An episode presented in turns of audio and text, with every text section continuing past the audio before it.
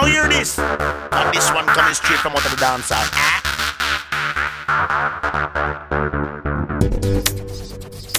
Ah.